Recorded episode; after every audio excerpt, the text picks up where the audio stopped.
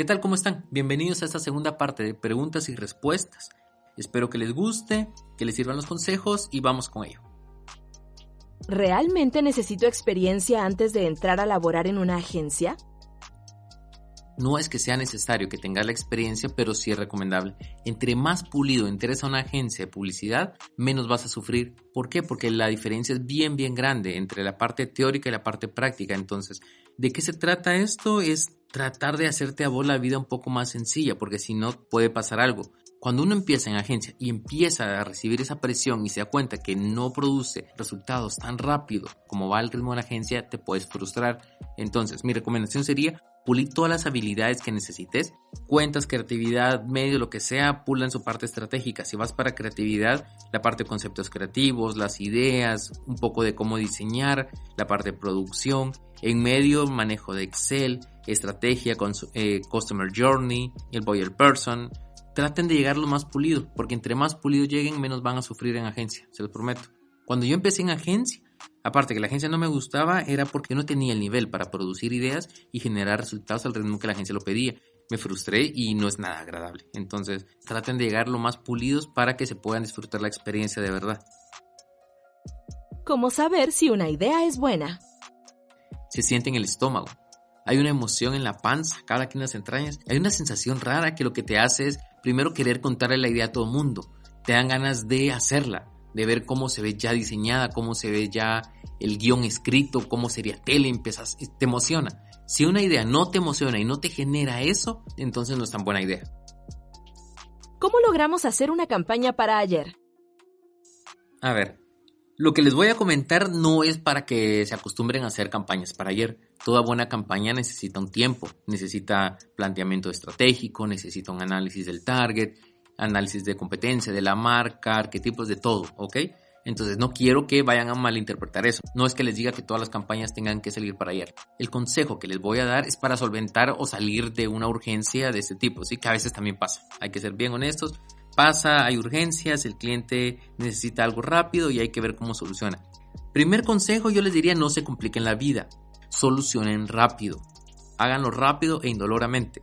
¿A qué me refiero? Busquen un concepto sencillo, que transmita el beneficio, que esté en estrategia, pero no se compliquen tanto. Lo otro es busquen caminos creativos fáciles. Por ejemplo, en los talleres que hacemos en Haciendo Carpeta, hablamos de caminos como la exageración, el side by side, para quién es, para quién no es, analogías, uso de los medios. Entonces, elijan nada más tres caminos creativos. Sobre eso, definan el concepto creativo que ya lo tienen, vean cuál camino van a utilizar y váyanse con piezas sencillas. Es decir, nada de Photoshop complicado. Agarren una fotografía, una buena pieza de copy les puede salvar la vida, de verdad. ¿Qué es una campaña de copy? Donde el texto es el centro de todo. La imagen lo que hace es acompañar nada más la idea. Entonces, yo que usted solucionaría con una campaña de copy, eso mismo se lo pueden llevar a una gráfica, a una valla, lo pueden agarrar para radio, armen una presentación, no hagan el despliegue grande de piezas, no hagan montajes de 20 mockups de bajadas a volante, todo, no. Hagan unos dos key visuals, adaptaciones a exteriores, a MUPI, a valla, lleven guion de radio y tele en guion nada más. Que el cliente les apruebe eso y cuando ya esté aprobado, entonces ya hacen todo el desarrollo de la campaña, pero solucionen rápido e indoloramente. ¿Qué impacta más? ¿Una idea concreta o una idea creativa? A ver, las personas tenemos ya una protección contra la publicidad, y seamos honestos, somos publicistas y muchas veces no nos gusta ver la publicidad. Entonces, ¿qué lo que va a impactar siempre es algo que te saque de esa rutina, algo que te llame la atención, entonces por lo tanto siempre va a ser mejor una idea creativa que una idea común y corriente. Entonces traten de apostar siempre a ese tipo de ideas. A veces las marcas no se pueden separar o no se pueden diferenciar en cuanto a características físicas del producto porque tienen todas características muy similares. Entonces, un principio es cuando no te puedas diferenciar en cuanto a características físicas, diferenciate en comunicación. ¿Y cuál es la manera de diferenciarse en comunicación? Es en creatividad. Entonces, métanle, apuesten a la creatividad. Siempre he tenido la duda porque me dicen que tengo que hacer algo nuevo que nunca se haya visto, pero al hacer esto no dispongo de datos para sustentarlo. ¿Cómo saber si algo nuevo funcionará si no hay antecedentes? Primero, tiene que ir en estrategia, tiene que solucionar el problema del cliente. Uno de los errores que se cometen en ese medio es reciben el brief, lo leen, lo dejan tirado por algún lugar, se van a hacer la campaña y nunca vuelven a ver el brief. Eso es un gran error. ¿Por qué? Porque en el brief están los objetivos, está lo que se quiere decir y a veces termina la campaña y cuando lo comparas con el brief no corresponde. Entonces, agarren el brief, vean cuál es el objetivo, cuáles son los metas, cuáles son los KPIs, desarrollen campañas estratégicas que solucionen el problema, que tengan un concepto fuerte, que hable desde la marca y que tenga un beneficio, una ventaja competitiva que alguien más no lo tenga. Cuando haces todo esto, lo que logras es tener algo que va mucho más enfilado a ser un éxito. ¿Cómo encuentro el equilibrio para mis conceptos creativos, que no sea aburrido y repetitivo, pero tampoco demasiado rebuscado que al final no se entienda? Un buen concepto creativo debe ser sencillo, debe ser fácilmente digerible, debe ser innovador, debe ser muy inesperado, debe llamar la atención, pero tampoco tiene que ser algo como matemáticas. La gente no tiene que resolver ejercicio aritmético para poder comprender tu concepto. Los mejores conceptos son súper sencillos, son básicos. El Just Do It de Nike, no hay nada más que codificar, pero habla desde la marca. Lo que hay que hacer es desarrollar ese concepto que esté en base a una estrategia que conecte con la gente y que lo puedas decir de manera sencilla.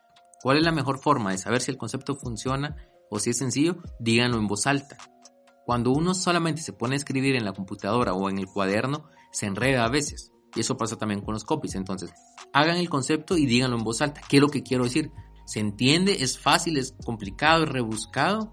Entonces, si es rebuscado, simplifíquenlo mucho más y díganlo como personas. Hay que hacer que las marcas hablen como humanos, como personas.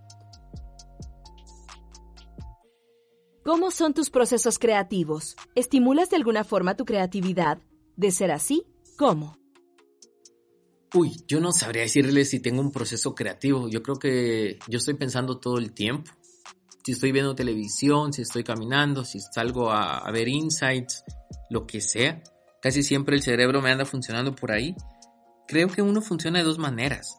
Una que es mucho más libre, que es así muy casual, que se te ocurren las ideas en el camino pero también uno debe poder invocar ese, esa creatividad cuando la necesita. Uno debe poder funcionar con un brief y con un tiempo determinado. Entonces, ¿qué pasa? Cuando tengo el brief y tengo el tiempo determinado para hacer una campaña, investigo, me meto a entender bien la marca, a entender qué está haciendo, me pongo audífonos y escucho música o escucho videos que tengan relación con el proyecto. Por ejemplo, una vez hicimos una campaña para Under Armour yo no soy deportista, no soy atleta, olvídense, tengo una bicicleta ahí que la compré y no la estoy utilizando para nada. Ahí estorbando en la sala, está la pobre. Entonces, ¿qué es lo que hice? Fue empezar a buscar videos sobre CrossFit o ejercicio y ver el esfuerzo de los atletas, escuchar música bien fuerte sobre eso, y tratar de entender los que sienten, qué piensan y luego lo escucho un montón de veces. Luego me dejo los audífonos y empiezo a escribir sobre esa música y empiezo da, da, da, para meterme en el mood. Si tengo que hacer algo motivador, eh, muy alegre, entonces lo que hago es escucho típico Viva la Vida de Coldplay, porque tiene ese feeling, entonces lo escucho, lo escucho, lo escucho y luego me pongo a escribir sobre esa música. Ese es mi proceso cuando tengo un tiempo límite y utilizo los caminos creativos, veo exageraciones, eh, todos los recursos que tenemos, ¿sí? Y escribo y escribo y escribo y lo otro es que yo no me caso con ideas, yo desecho. Si yo creo que algo es súper bueno, busco algo más porque sé que hay otro creativo pensando en el mismo brief que yo estoy pensando y que a lo mejor él va a seguir pensando media hora más que yo. Entonces yo trato de pensar media hora más que él. Y cuando tengo tiempo, cuando hay un proceso natural, porque también te pasa eso de que vas por la vida y se te ocurre alguna idea de la nada, también hay que saber agarrarlas al aire. Por ejemplo, hay una idea que salió hace mucho tiempo. Una noche me acuerdo que venía de la agencia, ya tarde. Abrí la refri, iba a sacar la caja de jugo de naranja. Cuando lo saco ya no tenía nada al jugo, estaba ahí vacía la caja, entonces vi que había al fondo una cerveza. Y dije, uy, qué buena suerte que vivo solo, entonces si no, me hubieran robado la cerveza. Y entonces tenía en una mano la caja de jugo de naranja vacía y en otra mano la cerveza. Y tenía esa idea de qué buena onda que vivo solo. Entonces me quedé viendo, le abrí un hoyo a la caja del jugo de naranja por debajo y lo puse encima de la cerveza. Y entonces ahí quedó oculta. Me acuerdo que al día siguiente le hablé a Ramiro, le dije, vos Ramiro, mira, se me ocurre esto. Y ahí salió una pieza que hicimos para que no te roben la última chela. Entonces también hay que estar como que muy alerta en la vida para poder ver ese tipo de cosas porque el subconsciente siempre está trabajando. ¿Qué es mejor? ¿Una campaña pequeña con un buen mensaje o una grande que sea invasiva pero con mayor alcance? A ver, esto depende de lo que tu cliente quiera lograr. Siempre es muy llamativo, por ejemplo, cuando uno tiene campañas pequeñas que pegan bien fuerte y que son muy creativas, eso es bien interesante. Pero también, si necesito una promo como un año gasolina Shell, necesito que todo el mundo se entere de la promoción para que participe, sí tengo que generar mucho ruido y tener mayor alcance. Pero entonces siempre va a ir en base al objetivo de tu cliente y el grupo objetivo.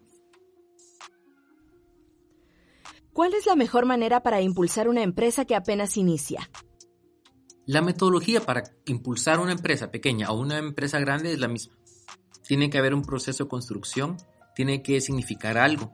Cuando uno está empezando un negocio pequeño, tiene la gran ventaja de que uno puede crear la personalidad de la marca. Pueden crear cómo es su imagen, esa oportunidad no la van a tener, por ejemplo, cuando manejan marcas grandes. Entonces, una marca pequeña les da eso y es súper bueno. Entonces, definan la personalidad de la marca, aprovechen que están en ese momento de creación.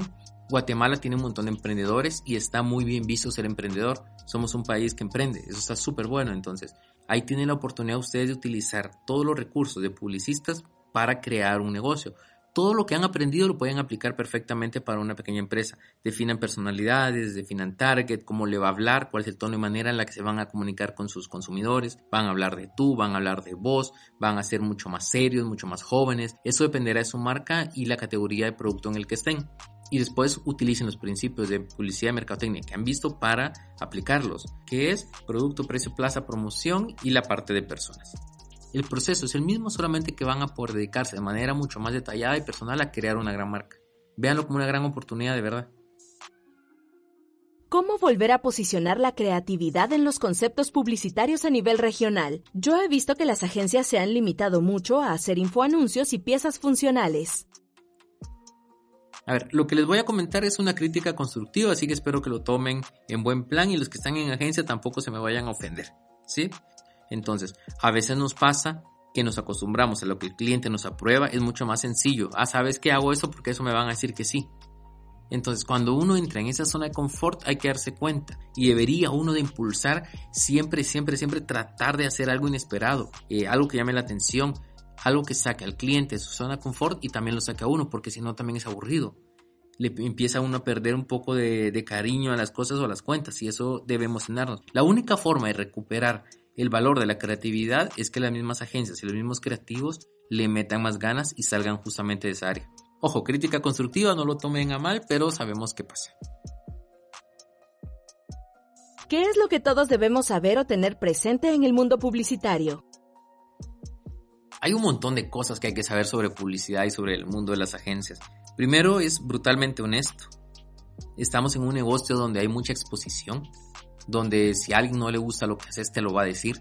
Uno va a ir a presentar cosas a clientes y tiene que creer en eso. Y lo otro es que tiene que convencer al cliente. Si lo que uno lleva no es bueno, el cliente va a ser súper directo y súper honesto y te va a decir en tu cara, mira, eso no me gusta, eso no va en estrategia, no me soluciona, mm, no, sabes que esa campaña no. Y ahí empieza un cierto desgaste. Entonces, este mundo de publicidad es súper directo.